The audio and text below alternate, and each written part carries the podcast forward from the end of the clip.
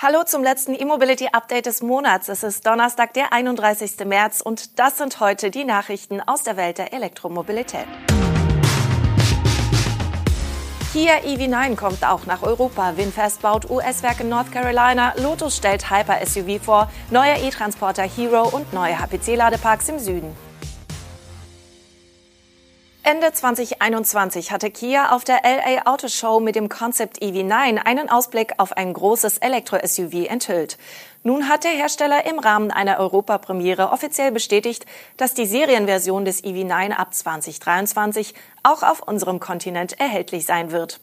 Als großes Siebensitzer-SUV zielte das EV9-Konzept klar auf den amerikanischen Markt. Rund um die Europapremiere der Studie stellte der Autobauer aber klar, dass das für 2023 erwartete Serienmodell des Stromers auch hierzulande verkauft werden soll. Genaue technische Daten sind noch nicht bestätigt. Bisher wird eine WLTP-Reichweite von bis zu 540 Kilometern und ein elektrischer Allradantrieb mit zwei Motoren in Aussicht gestellt. Auch die Spitzenladeleistung nennt Kia noch nicht. Der EV9 soll aber in sechs Minuten Strom für 100 Kilometer laden können. Beim EV6 mit 240 kW Ladeleistung gibt Kia 4,5 Minuten an. Ob die 90 Sekunden des EV9 auf einen größeren Akku oder ausschließlich auf den höheren Verbrauch zurückzuführen sind, ist derzeit offen. Das Karosseriedesign wirkt sehr wuchtig. Mit 4,94 Metern zählt der EV9 zwar nicht zu den längsten SUVs auf dem Markt, das Fahrzeug ist aber insgesamt sehr hoch. Das gilt sowohl für die Bodenfreiheit als auch die bullige Front und das Dach, welches über 1,80 Meter hoch ist. Welche der Grundproportionen im Serienmodell erhalten bleiben und welche Designelemente es in die Serie schaffen, ist ebenfalls noch offen. Die in das lackierte Frontpanel integrierten Tagfahrlichter werden wohl nicht dabei sein. Insgesamt ist das EV9-Konzept aber näher am Serienmodell, als viele denken. Wie Kia am Rande der Europapremiere erklärte, wurde beim EV9 zuerst das Design des Serienmodells festgelegt und davon die Studie abgeleitet, nicht andersherum. Der vietnamesische Elektroautohersteller Winfast hat den Bau seines ersten Werks in den USA angekündigt. Die Fabrik in Chatham County im Bundesstaat North Carolina soll auf einer Fläche von 800 Hektar entstehen. Dort sollen sowohl elektrische Autos als auch Busse sowie die Batterien für beide produziert werden. Der Bau des ersten Fabrikabschnitts wird noch in diesem Jahr beginnen, denn der Produktionsstart ist schon für Juli 2024 geplant, wie der Hersteller mitteilt. Die Kapazität der ersten Ausbaustufe wird voraussichtlich 150.000 Fahrzeuge pro Jahr betragen. Die geplante US-Fabrik im Industriepark Triangle Innovation Point liegt übrigens sehr zentral in dem US-Bundesstaat. Tausende Arbeitsplätze sollen entstehen. Zu den Fahrzeugen, die in North Carolina produziert werden sollen, gehören die SUV-Modelle VF8 und VF9. Der VF8 ist 4,75 Meter lang und verfügt über einen elektrischen Allradantrieb mit 300 kW Leistung. Die Reichweite soll bei 504 Kilometern liegen. Der VF9 bringt es auf 5,12 Meter Länge und nutzt denselben 300 kW Allradantrieb mit zwei E-Motoren. Seine Batterie ist mit 106 Kilowattstunden für 550 Kilometer Reichweite etwas größer dimensioniert. Die Geely-Marke Lotus hat mit dem Elettre ihr zweites Elektromodell vorgestellt. Das neue Auto wird im Marketing-Sprech als Hyper-SUV bezeichnet und basiert auf einer 800-Volt-Plattform. Nach dem Produktionsbeginn in Wuhan sollen bereits im kommenden Jahr in China und Europa die Auslieferungen beginnen. Doch blicken wir zunächst auf die technischen Daten.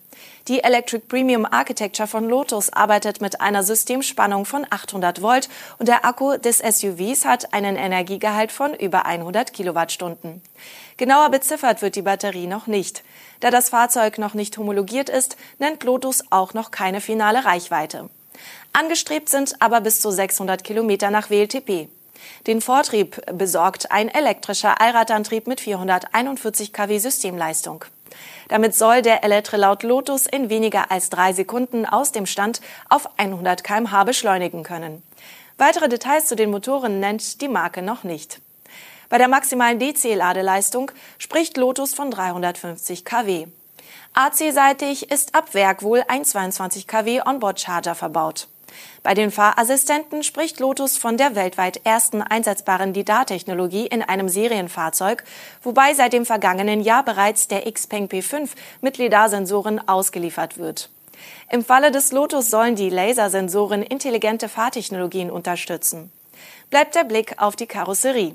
Der Electre ist zwar ein SUV, greift aber einige optische Elemente des Evia auf. Die zweifarbige Lackierung des vorgestellten Autos mit schwarzem Dach lässt den Electre zwar flacher wirken, ist aber immerhin 1,63 Meter hoch. Zu dem flachen Gesamteindruck trägt auch die Länge von 5,10 Metern bei.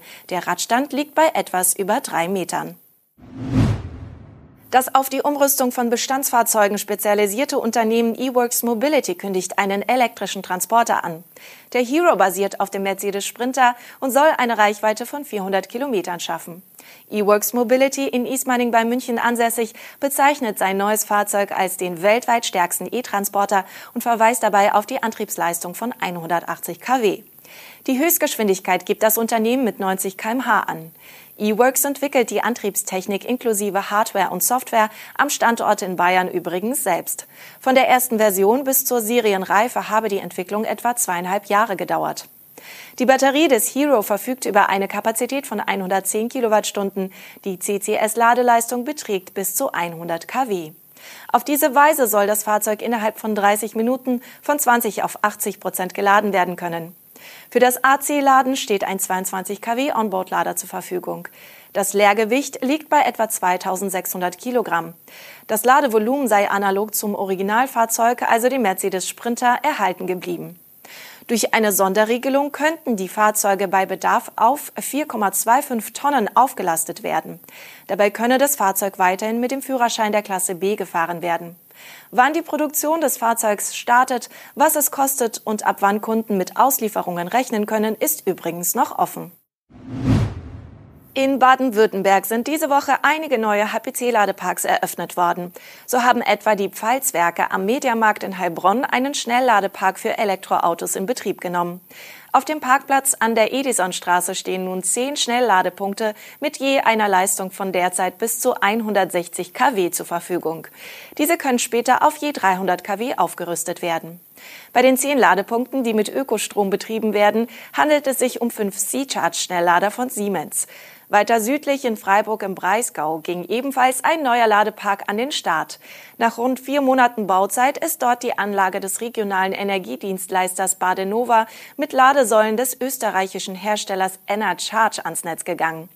Der Badenova Park an der B31 bietet sechs Ladepunkte mit bis zu 400 kW Ladeleistung für Pkw, Lkw und Busse.